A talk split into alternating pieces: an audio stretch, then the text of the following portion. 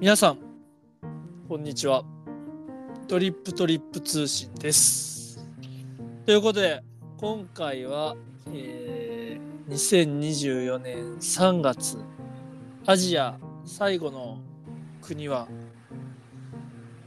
タイですということで山本さんお願いしますお願いします。いやータイねタイね。タイい行ってきましたもんね、ちょっとね。タイはね行ったんですよマジで。一瞬。一瞬。去年のネパールのね。ちょうど今頃じゃないですか？ちょうど今頃ですよ。ね。あの乗り継ぎで行ってカフェも一個行きましたからね。カフェ、あ、そっか、カフェも行ったり行きましたね。そうそうそう。うんうん。いやーすごいですよ。すごかったよマジで。そのほんまに全然ちゃんとはちゃんとは見れてないんですけど街だけちらっと見ただけなんですけど感じますねやっぱり。なんか勢いを感じました？むちゃくちゃ感じた。カフェとかのクオリティとかなんかその空気とか働いてる人の感じとかも、まあ、やっぱりねそのちょっと行っただけですけどなんか行ってないよりは全然感じることがあるなっていうですね。やっぱタイの勢いはすごいなって思いますよ。だから、ね今、日本のうんロースターさんとかも、なんかどんどんタイに進出しようとしてる感じが。そうやね、うんそういえばなんかそのにタイ視点じゃないけどそういうとこもよう聞きますよねうん。タイってみたいなねそう。だからなんかやっぱりこうタイの盛り今今言ったらタイはコーヒー世界一高いコーヒーと言われてるらしいですよ。そういうこと？そんなに？生豆がってこと？生豆がやば確かに今回の方が高かったな高い高いですね。うんいやちょっと一旦外れていいうん話、うんうんうん。あのイエメンのコーヒー届いてはいはいはい。焙煎したらむちゃ美味しかったっていう美味しかった。やっ美ぱり。味しかったやっぱり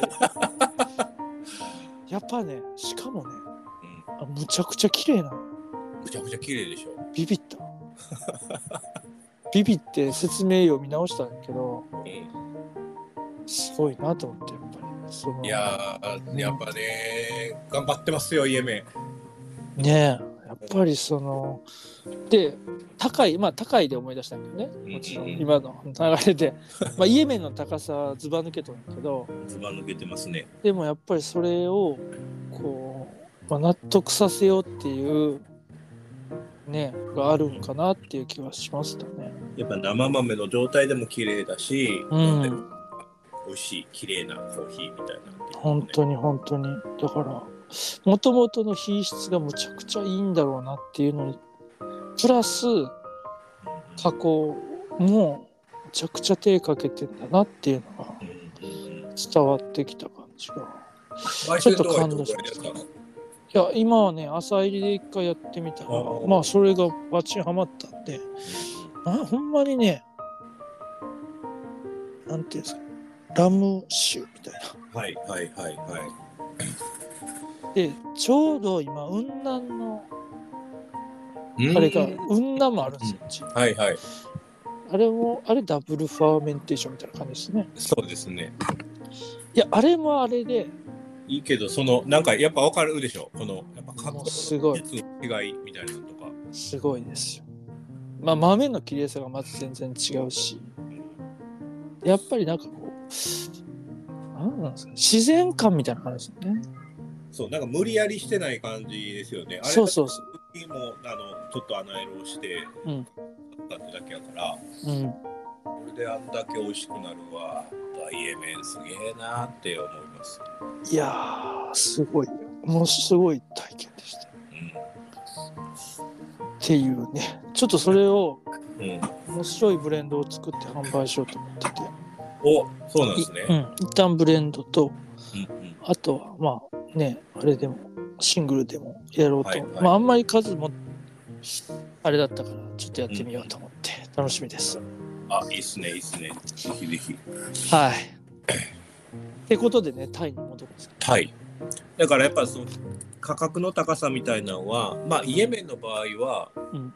というかね、こう経済成長著しいからとか、うん。人権高いからっていうよりはななんやろなそのいろんなものの物価が戦争とかにより高騰している中でやっぱり輸出とかっていう風なところも高くなってるっていうのがやっぱ一番大きいかなというふうにそっちのコストの方が大きい輸出までにかかる。なるほどね。でだからタイの方はあの、まあ、経済成長による、まあ、人件費とかという、まあ、そのそれによるこう物価上昇みたいなのでうん。言ったらタイで1杯飲むのに500円600円なんて当たり前800円なんて当たり前みたいな時代になっているのでからでスペシャルティーコーヒーロースターがたくさんできていてそのロースターが産地に行って買う。うんつまり、まあ、高くたって自分たちの店で液体で売れりゃ大丈夫やしみたいな感じで高くなってる。なるほど。めちゃめちゃわかりやすい説明。やっぱそその経済成長の恩恵はめっちゃコーヒー農園を受けてると思いますね。なるほどね。だからもうタイの国内で高めに買われるから、うん、もうそれが基準になるというか。そうですそうです。ああ、面白いですね。やっぱりコーヒー。すごいですよね。いろんなのが絡み合ってる。ねえ。でもめちゃめちゃ綺麗でしたよ、タイのコーヒーも。タイ美味しいでしょ。僕ねこの水洗式好きなんですよ。うん、美味しかったです。そうそう。なんかまあ、浅いのもいけたし、ちょっと今回は深入りも美味しかったんで、深入りにしてみようかなと思ったんですけど。今回ね1月にちょっとタイ行ってきて。あ、そうか、言ってましたね、そういえば。そうこの生産者にも1年ぶりに会ってきたんですよ。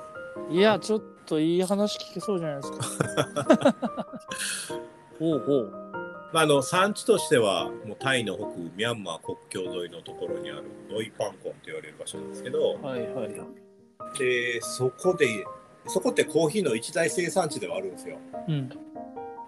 でそこでもうほぼ唯一うん。こう有機栽培を俺やってくれって言って、うん奥さんに「あんたそんなんやったって生産量上がれへんのに」って反対されながら頑張ってる生産者さんなんですね。なんかむちゃくちゃいいな。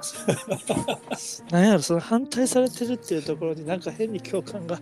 わかるわかる。なるほど。ね、なんか頑張ってるおお兄ちゃん、まあ、よお兄ちゃんというかよ僕らの世代じゃないですかね40歳か4なんか39歳かいやー、写真見たら若い感じですね。そうそうそうインスリットっていう方なんですけどはいはい。でもともとこの地域ってうん。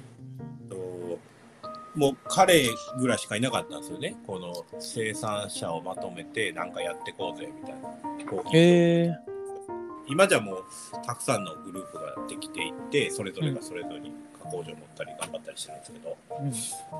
で、まあ、このインスリットさんの農園は、えっとね、まあ、それなりに大きいんですけど、その半分ぐらいかな、半分ぐらいはもう全部有有機で俺やるって言って、へえだから化学肥料を全く使わずあそうなんで、ですね。うん、やってます。いろんな品種とかも植えたりしてうんうん。やってて、なんでやってんのって言ったら、いや、もう言うても、そんな、その化学肥料とか使ってやるんじゃなくて、この環境を俺らの子供の世代に継がせるんやから。マジか。っていうなんかすすげえもうなんか意志意志がすごい強かった。すごいっすね。うん、いやー、いいっすね。なんかそんなんマジで言っとる人おるんやな。うん、えー、しかもそれ直に聞けるのいいね。実際にやっぱりそういうのを意識してもうやめてるってことか。そうですそうです。ちなみにでも言うても食べていかなあかんから、うんうんうん生産量のこと気にしてるうんその奥さんは、うんもうもうずっと「いやもうもうまたこのこの旦那は」みたいな感じで、うん 呆れてる感じ。マジかよ。めちゃくちゃ強いじゃん、インスリットさん。精神。うんいや、いいな。そっか。まあね、奥さん現実見て、敵だもんね。うんえー、なんかその、まあちなみになんですけど、はいその、コーヒーって、その、まあ、農薬使わない化学肥料を使わないっていうことが味に関わってくるってことあるんですか？まだそこって証明されてないはずですよ。ですよね。うん生産量は増える。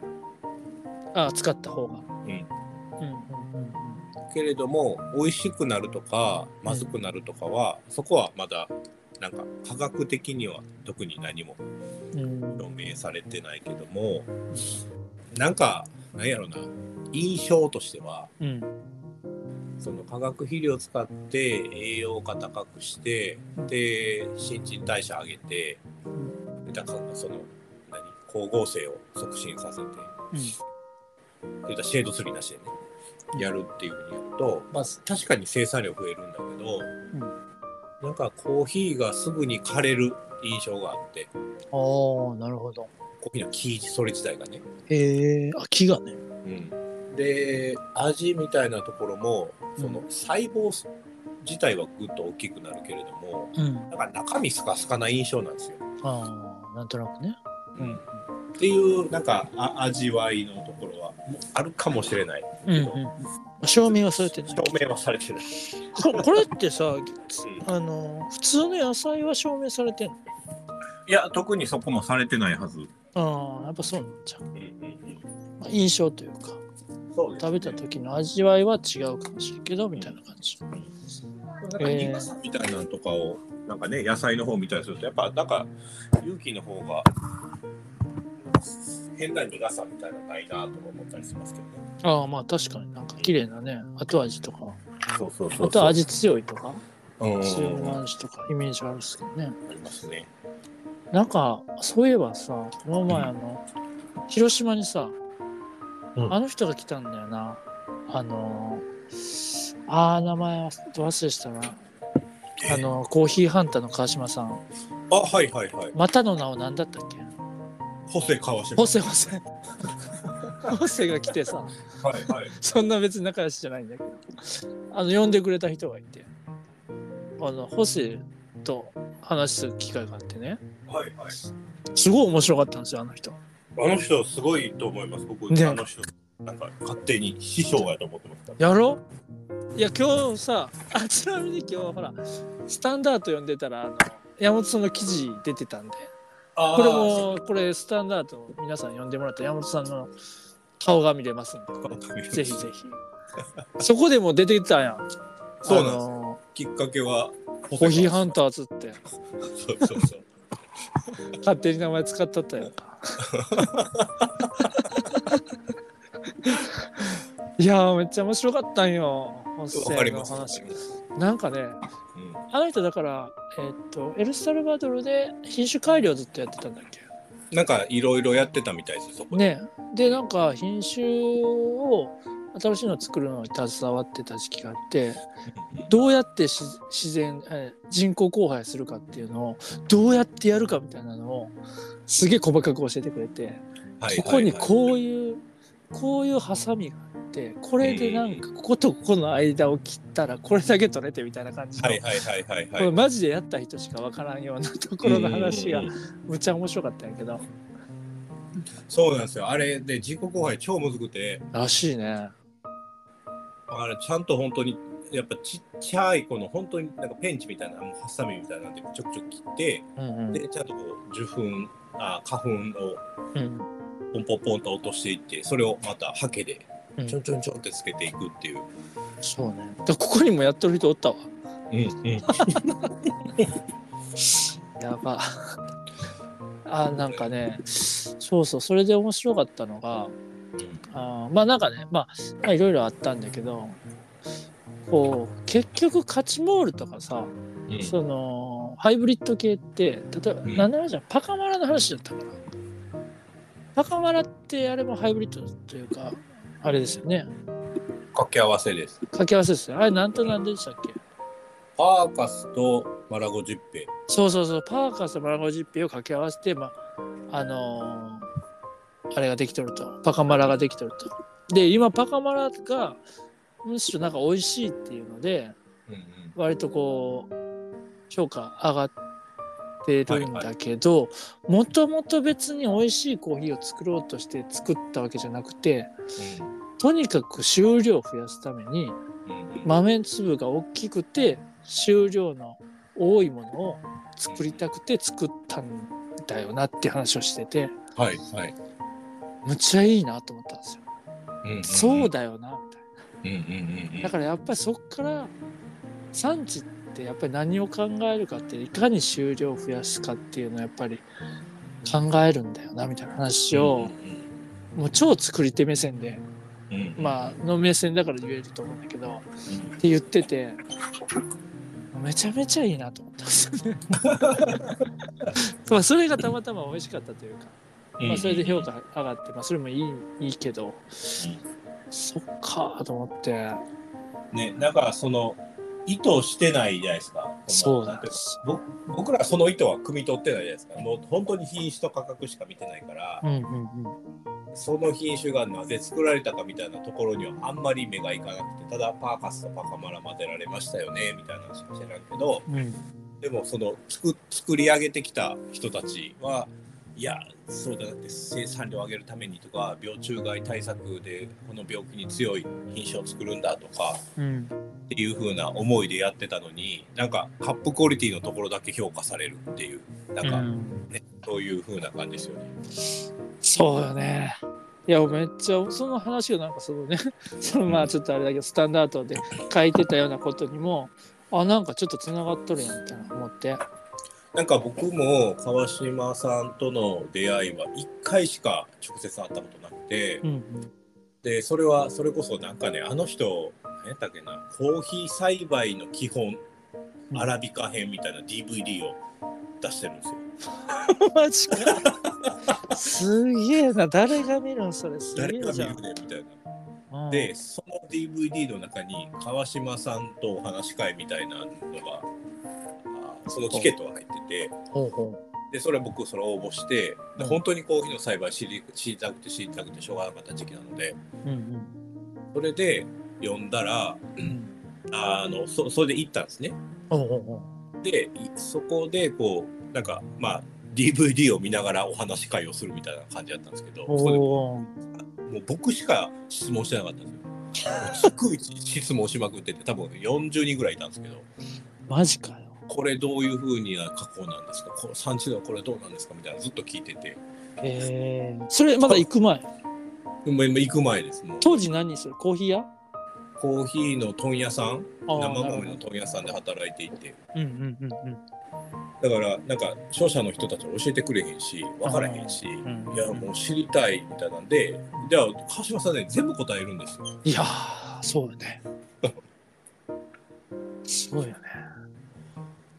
いやもうだからあの人はなんかそのコーヒー産地熱をさらにかきたててくれた。今も変わらずよ多分。んですよね。ちょっと俺ね全然違うイメージだった。わいやなんかすげえ高く売るような人なんかなっていう。めちゃめちゃ失礼やけどね。うんはいはいはい。っていうイメージなんかブランディングの人なんかなと思っとったらいうんうん。やもう全然マジでなんかそのなんて言うんでしょう。どうしたらなんていうの？鮮度保てるかみたいなの考えすぎてそうなっとんかみたいなはいはいはいはい。だから一個ずつだってあの全部生豆のところに全部うんうんあれさ脱酸素剤入れて送るみたいなうんうんうんうんでその脱酸素剤の使い方の説明とかもあったりしてうん。はいはいはいはい。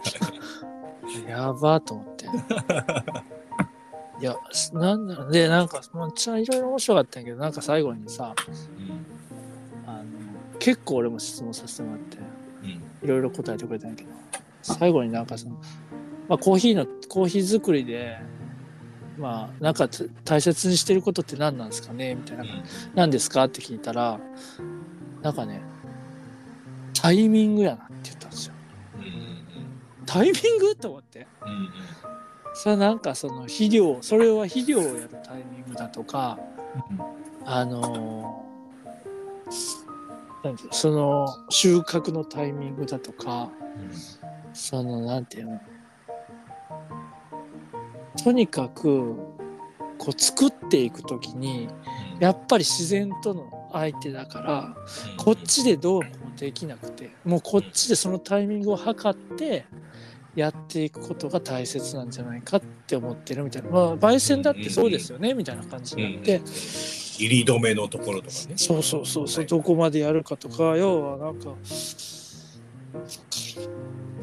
うんうんうんすっげえなーと思って。っていういや、本当そうですね。だから、その自然、自然との相手やから。なんかいろいろこねくりますけど。うんうん。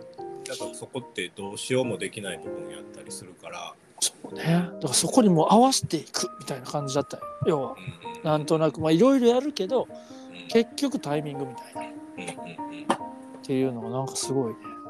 いいなぁと思って。って思ったっていうね。いや、確かになんかちょっとね、感じた感じた山本さんとこう、なんていうんでしょう、通じるような作り手目線といいますか。だからうん。僕はね、その川島さんと会った時に、うん。川島さんみたいにコーヒーの栽培の勉強するのはどうしたらいいですかって聞いたんですよ。うんうんうん。で、ん それしかしたくなかったから、それがしたかったから。うんうん。だからやっぱ今と僕と同じようなやり方は今の時代難しいと思うけども、うん君のその熱量だったらできるよっていう もう十数年前ですけどなんかマジで？めっ激励されましたねちゃいいね。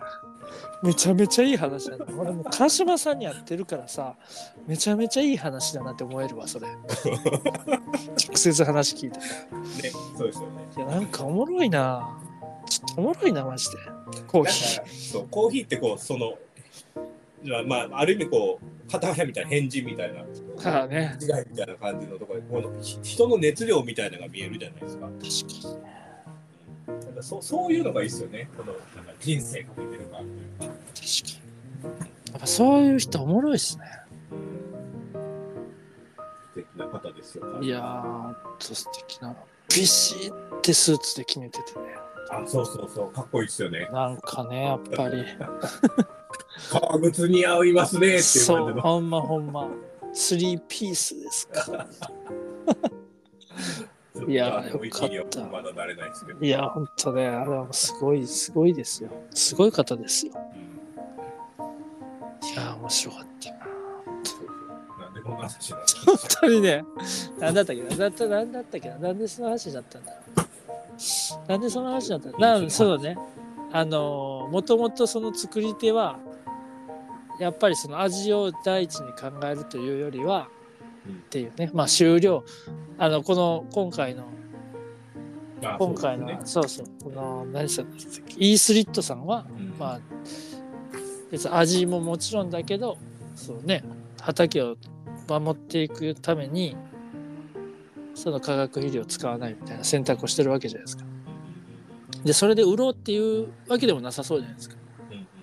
むしろそれは本気で、その環境を次の世代に伝えんといけんっていうのでやってるっていううん。のが、なんかその、川島さんに聞いたね、その、品種改良する時の、まあ、動機っていうのは、やっぱりどうやったら、こう、収量増やせるかっていうところだっていう、まあ、一見違うようで、なんか同じなんかなっていう、こう、やっぱりこう、産地は産地の考えみたいなので動いとんやな、みたいな。そう、それはなんか僕もすごくよくわかります。そうなんですよ。産地は産地の考えでやっぱすごい出て、うん。で、その日本というか、このロースターさんとか経済的にコーヒーを動かす人たちはそっちはそっちで動いていて、うん。だからそこがこう、実はなんかちゃんと、なんていうかな、ハマり合ってないんだろうなっていう感じは思います。ああ、なるほどね。今もね。いや、おもろいな。そうそう。なんかね、この前、昨日、昨日、おとついぐらい、その、カリオモンズコーヒーってある、長崎に。伊藤さんっていう人、この前、エチオピア一緒に行った人なんやけど、はい。その人と、が来てくれて、広島に。また話しとったんだけど、あの、ポッドキャスト出てもらって。まあ、その人、その人はね、中南米にずっと行ってる人で、はい。15年やってて本当に123年もずっと毎年同じとこ行ってるみたいなやっぱりねその人その人はその産地の作る方にすごい口を出すというよりはなんかその人が言ってたのはねなんかもうなんでそういう話だったかな。なんなんせそのお客さんからしたら結局生産者って誰だってなった時に自分たちのところまでを線を引いて生産者って思言ってるんじゃないかと。要はロースターもお客さんから見たら生産者側なんじゃないかとっていう話をしてくれてそうなるとやっぱり自分たちがいかにこの生産者にななんてかなんか寄り添うというかっていうような話をしてて全然うまく伝わらんないけど。いや、わかりますよ。なんか、結局、こう、生産のことをやっているファーマー、農家さんがいて、うんでそこからこう一般消費者までの長いこのサプライチェーンと言われてるうん何があって、で、そこにこう生産者から加工業者、加工業者から輸出業者、輸出業者から輸入業者、で、日本に入ってきたら、それが中間問屋に流れて、マウントコーヒーに流れるみたいな、まあ、こういった流れがあるじゃないですか。うん。で、マウントコーヒーから、えっと、一般の消費者であったり、カフェに流れていくっていうふうな、この流れ。うん。で、じゃあ、その生産者はこの人なんですっていうふうに言うけども、そこからこう、マウントコーヒーまで来る、この長いこのステップの中で、いろんな人が関わっていて、うん。で、その人たちもすごい重要なキーパーソンだったりするわけですよ。そうですね確か品質を守ろうというふうな部分であったり、安全にそのものを運ぼうみたいなことであったりっていうところでは、ものすごく重要な人たちなんですけれども、に。うんこれを全部説明するっていうとすごく難しいし、理解してくれってそれは無理な話で、で、やっぱりこの、言うたらこの、なんやろな、品質っていうところだけで見ていくと、このマウントコーヒーに届いて、マウントコーヒーが焙煎をして、ちゃんとその品質をこう有限させると、ちゃんとこう表明させて販売すると考えると、マウントコーヒーはまさに生産の一部に関わっていて、うん。で僕はだから生産、えー、と生産者消費者っていう考え方があんま好きじゃなくてうんうん。よくいろんなところで言ってるのが生産者と共同生産者ですよねっていうふうな言い方をしていてうんつまりなんか僕らも生産に関わってる一部なんですよっていうふううんうんなやっぱそこがなんか大事な気がしていてうんうん。この消費をするだけの受け手側ではなくてこうそこに関わってる生産の一部に関わってる人たちですよね僕らもっていうのはなんかつくづく感じるところでこの仕事やってる、うーんいやでもそうなんだろうねやっぱり。そうでもなんかその意識みたいなのがこうそうそれその話聞いてなるほどなって思ったんだよね。俺もやっぱりまだまだなんかそういう風な感じというよりはどっちかっていうとこうまあつなぎ役みたいな感覚なんかなって思ってたけど、まあ、確かにお客さんからしたらまあそんなん関係ないもんなみたいな。っていうなんかね話してて。であとはそのクオリティとかっていうのもなんかそのまあ本当にほんまにさ今回のそのスタンダードの記事読んでてさ本当にもうどんどんクオリティ高くなってって例えば焙煎とかにしてもそれの本当にいいとこだけを抽出しようみたいな感じになってってるけど、まあ、それって本当はまあどこを見てそれをやってるのかなっていうのもあるよねって話をしてて、まあ、実際にじゃあお客さんがどういうふうにしたらその美味しいコーヒーを楽しめるかって時にただやっぱりクオリティだけを求めていくっていうのとは違うやり方もあるんじゃないかと。うんうん。まあ、スペシャリティって言われてるようなコーヒーってやっぱりスペシャリティの中でも今ピンキリあるんやけどうん。そのトップのとこだけじゃなくてその下の方のところ、十分美味しいけどそこまで高くない、うん。そういうのもやっぱりきちんとこう紹介していった方がいいんじゃないかっていう話を、まあ、してたんですけど、うんうんめちゃめちゃおっしゃる通りやなって感じ。うんうんうんうんいろんなコーヒーやっていいやんっていうのはほんまに思いますよね。うん、いやほんまそうなんだよだって生産地とかでさなんかこう、うん東モールとかでもなんか飲みましたっけ？あのうん生産者の家で、な。飲んだ飲んだ。あ彼らにとってあれがコーヒーで、うん、うん、そうやな。うん、であれをなんかそのまずいわこのコーヒーなんて思わずにちゃんと飲んでるわけですよね。そうですね。だから確かそれでいいやんって思うんですよ。に。いやーほんまそうやで。うんコーヒーってな。いろいろ、それもいいやんって感じなんですよ。そうそう。正解は見つけるのやめようやみたいな。いや、わかる。正解を見つけるはやめようやっていう。そうもうちょっと今いる場所で遊ぼうっていう感じですよ。そうなんや正解ないやんみたいな。っうんうんうん。ていうか、もう一個に絞らんでいいやんみたいそうそうそうそな。う。いやー、もうまあ、めっちゃむずいよな、でもそれ。マジで。めっちゃむずい。なんやろね。何がむずいんやろな。いやだからやっぱりうん商業ベースじゃないですか。そうそうそうそうなんやで売るから。やっぱりそれで一番売りやすい方法って何かなって言ったら品質高いですようちはスペシャルティーですよって歌うのが楽だしもしくは価格安いですよっていう風なことを言う方がえそれは楽なんですよ確かに確かに。なるほど。そうだわ。だけどほ本来やらないといけないのは僕らはこうその、まあ、ある意味バトンを受け取っているわけでうんうんそこのなんか説明責任みたいなんていうのを果たすっていうか、いやこれはこういった生産者でねみたいなんていうのをちゃんと説明していくうん。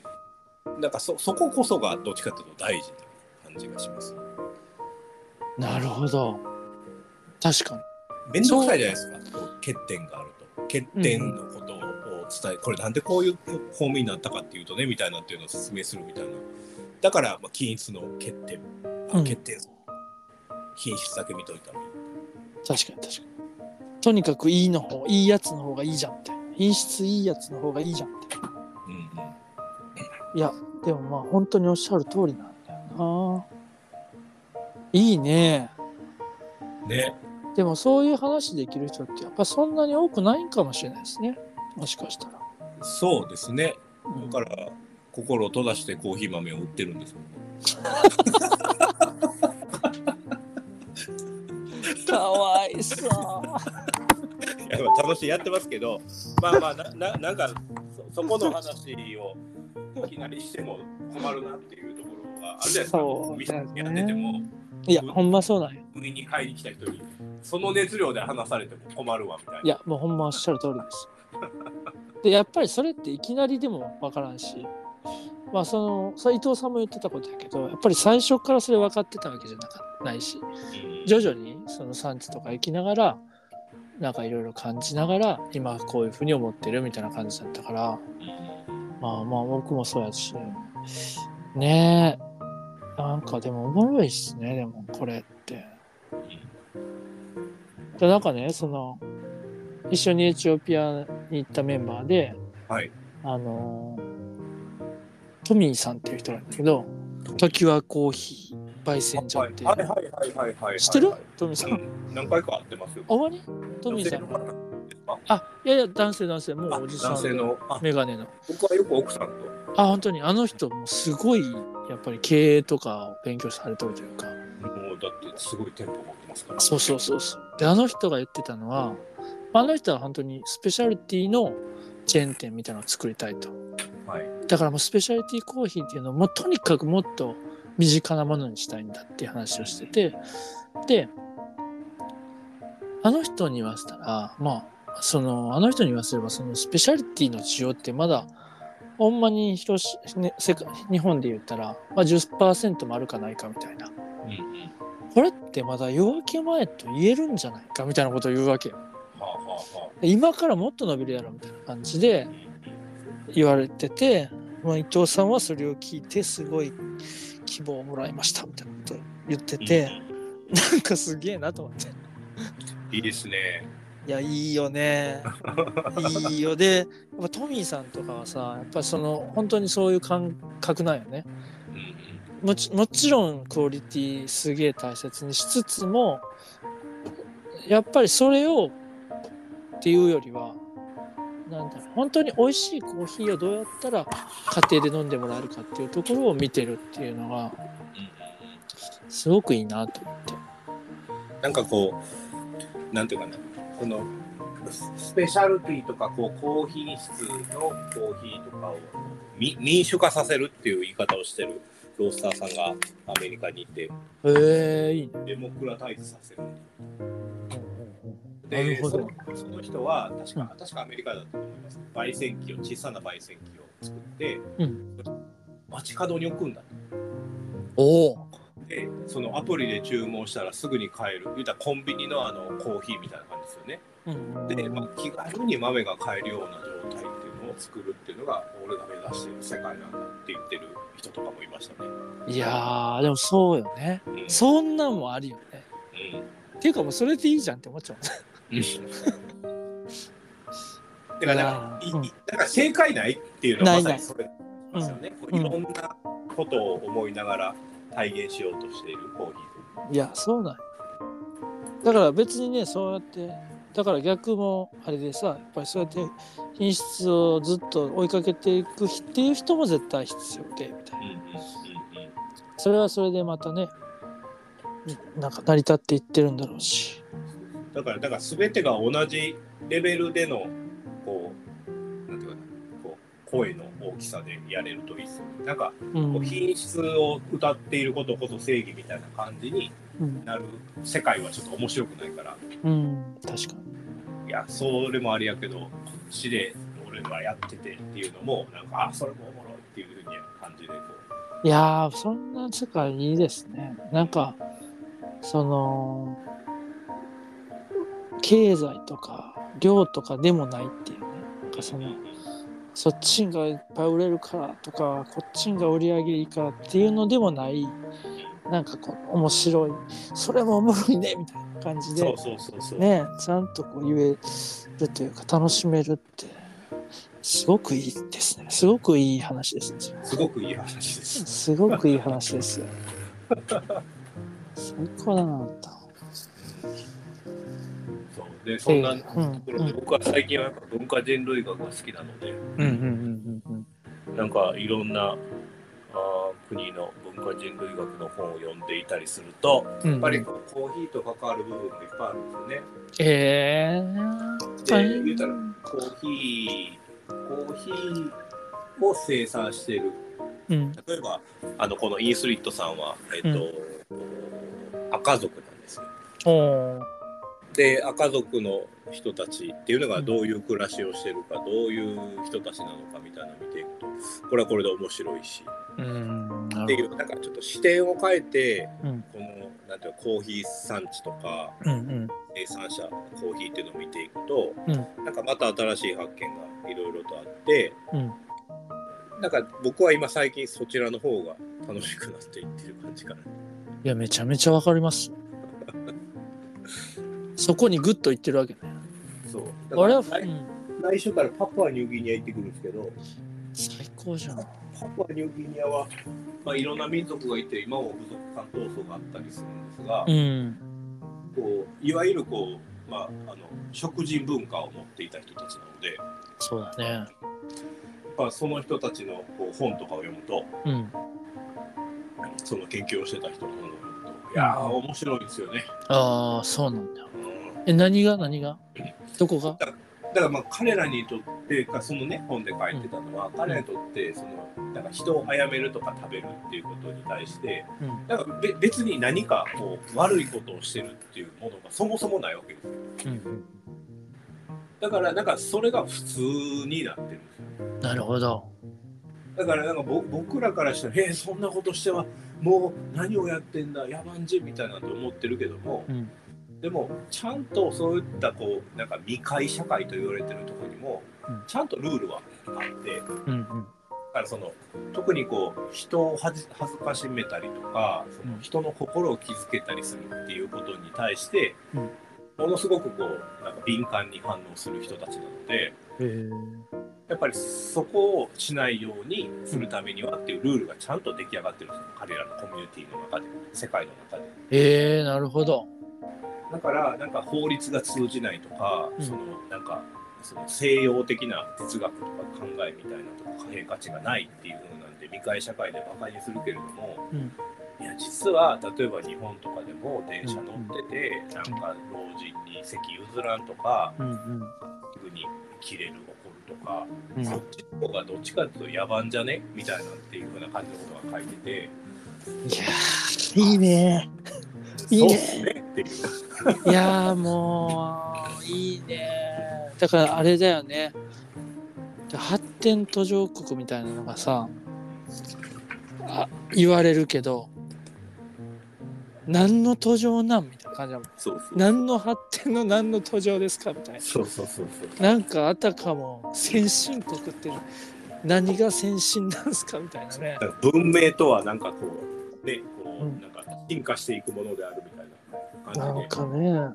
それに遅れてるものは下であるみたいなそうそうそう。いやいやいやそんなことないっすよっていうねえ遅れてるかどうかなんてねえ分からんもんねそんな。僕からしたらやっぱ産地の生活の方がどんだけ豊かかなって思っちゃいますね。まさにね。ほんま我慢してややってるもんな山本さんは 日本でね。日本でほんと我慢してやっとるやね。分かってくれるかなこれを部署の人の中で。誰も分かってんやろうな。いやー奈緒さんは分かってんじゃん。一緒に行ってたら分かってくれてるかな若どうか奈緒さん若いからな。若いからな。いやーいいね。楽しくなっちゃってすいません。まあということでねはい。あのちょっと聞きたかったんですけどあの今回いろんなこのこの農園はい。えっ、とイースリットさんの農園にはうんいろんな品種があるって言ってたじゃないですか。あの、まあ、カトゥアイ、ティピカ、チェンマイ、あとは SJ133 っていうのがあるんですけど、これってどんな感じなんですか？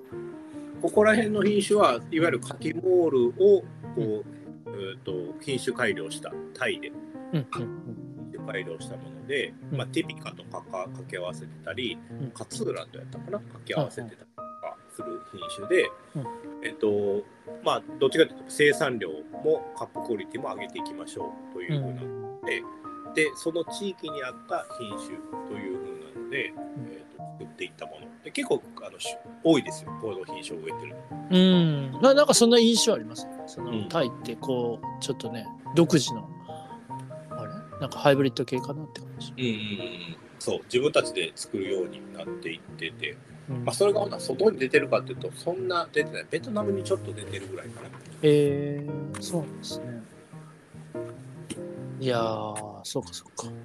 それもねなんか面白いなと思って。だからなんか自分たちでその品種をティピカだけに絞ってっていうふうに言るけども、農家さんはどっちかというとそう品種縛りみたいなっていうふうな感じよりもうん、今はどっちかというと加工のとこあろであの味わいを作ろうっていう風な方が大きい感じがしますね。アナエロビックにしていこうとか、あ確かあのなんか水洗式でも2回水をつけてやるとか。に。いや確かに。なんか今見てたら結構ねんその俺本当に最初の辺とかはうんそのティピカだけとかまあもうそんなん今はないんやろうけどブルボンだけとかそういう単一品種を取るっていうのがなんて言うんでしょう。いいというかうん。そういうのが多かった気がするんですけど、うんまあ、20年ぐらい前か。うん。でもなんか今は割とこういろんな品種が混ざってることが多いなっていうイメージがあって印象があるというかまあそれってあれなんですかね、まあ、単一で行くのも難しくなってるっていうことでもあるんですかね。それは大きいですね。やうんっぱりこう単一でやることが全てじゃないよねでそこのニーズでまあ、コーヒーを買う人たちも結構少なくなってきたっていうのもかもしれないですね。ああ、なるほどね。うん、そそこがそんなにこう、あれになってこんってことか。うそうそうそうそう。まあもちろんやっぱりこう単一のねブルボンみたいなのっていうのは僕も美味しいなって思う。うんうん。まあだからといってそれが全てではないみたいな。うんうんそうじゃなくて混ざってても美味しいじゃんっていうふうに思うかうん。そうだね。それはそれみたいな感じね。なるほど。いや、いいっすね。こ品種の話だけでもね、どう捉えるかで変わってきますよね。うん。だからそこもきっといろんな思想を持ってる人たちが。うんいるんでしょうね。うんうん。いやー、いいな。あ、あと一個。はい。ちょっと、ちゃ真面目な話すると、生成がさ、うんうんうん。これちょっと、普通のウォッシュとはまた違う感じなんですかね。そうです。ケニアスタイルっていうのがまさに今さっき言った2回水につけるってやつで、うんうん。言ったらこう、やっぱこうカティモール系が曲がってるから、うんこう普通に水洗式でやると結構硬い印象とか青い印象になりがちなんですね。はいはいはい。っていう風なところをどういう風にこう取っていくかっていうところがこの加工でやろうとしていて彼は。うんうんでそれがこうケニアスタイルって言われてるものでうん。うん。で、まあ、ケニアで主流かっていうとそうでも今はないんですけど水の中に果肉除去した後に発酵するために入れてうんで、えーとまあ、一晩ぐらい行う。うんでその後に水を抜いて一回洗う。うんでその洗ったのをもう一回水につける。2回水につける。はいはいはいはいはい。なるほどね。そうすることによって、言ったらこう水の中にこう青青い青臭い成分が溶け出していってくれるから、へえ、そうなんや。そう。でもそれをやりすぎると今度はもういろんな美味しい成分も水に溶け出してしまうので、ああ、そうなんや。だからこうそのなんていうか時間の調整、まあはいいわゆる川島さんが言うタイミングですよね。ああ、なるほどね。タイミングっていうのがすごく重要になって何回も何回もトライアルして、うん。この時間帯っていう1回目はこの時間で終わらせる。2回目はこんだけ水につけるっていう風なのをインスリットが自分なりに見つけ出して、んでその方法でやってる。なるほど。まさに加工方法で工夫してるってことですね。そうですそうです。ああ、それがケニア式っていうのはまあ2回続けるってことなんだ。そうです。ええ水につけるそっか。面白いですね。でもそのもともと水につけるっていうのはあのミシュレッジを取るための軽い発酵のためだけどってことですよね。今回はそのためにやってたんですけど、うんうんうん。実はうん青さを取るっていう部分ではいいんじゃないっていう。うん、それやると青さも取れるってことは分かってきたってことね。えー、おもろ。いやー、聞いたな、今日も。ましたね。今日結構いったね。盛り上がっちゃいましたね、いろいろ話が。しちゃいましたね。いやー、そういうことでね。うん、タイ、ぜひ皆さん見てください。はい。今回もちょっとタイ、ちょっと今回は深入りかなって思ってるんですけど、まあどうなることやらって感じですけど、うん、あの、ぜひ飲んでもらいたいですね。はい。いやー、なんかほんま行ったばっかりの話だったね、すごい良かったです。うん、なんか元気そうでした、相変わらず。ああ、タイはね、本当になんかいい話聞いててよかったな。農家さん、だからインスリットさんは自分の家にカフェも作って、えゲストハウスもね、ー、イケイケですね。頑張ってますよ。いやータイも行きたいですね、またね。タイ行きましょうね。うん、タイ行きたいな。ぜひぜひ。いや、じゃあ、あの、次、パプアニューギニア？うん、気をつけて。そうですねえ。こかじかじられないように気をつけてほ。んまね、来週？来月？来週、月曜から、結構今回長いです。3月の10日ぐらいまで。あ、そう、長めに。まあね、せっかくやし、一人で行くの？一人で行きます。うわーなんか、気をつけてね。気をつけます。いや、ありがとうございました、今日も。はい、ありがとうございました。はい、それじゃあまた来月もよろしくお願いします。はいお願いします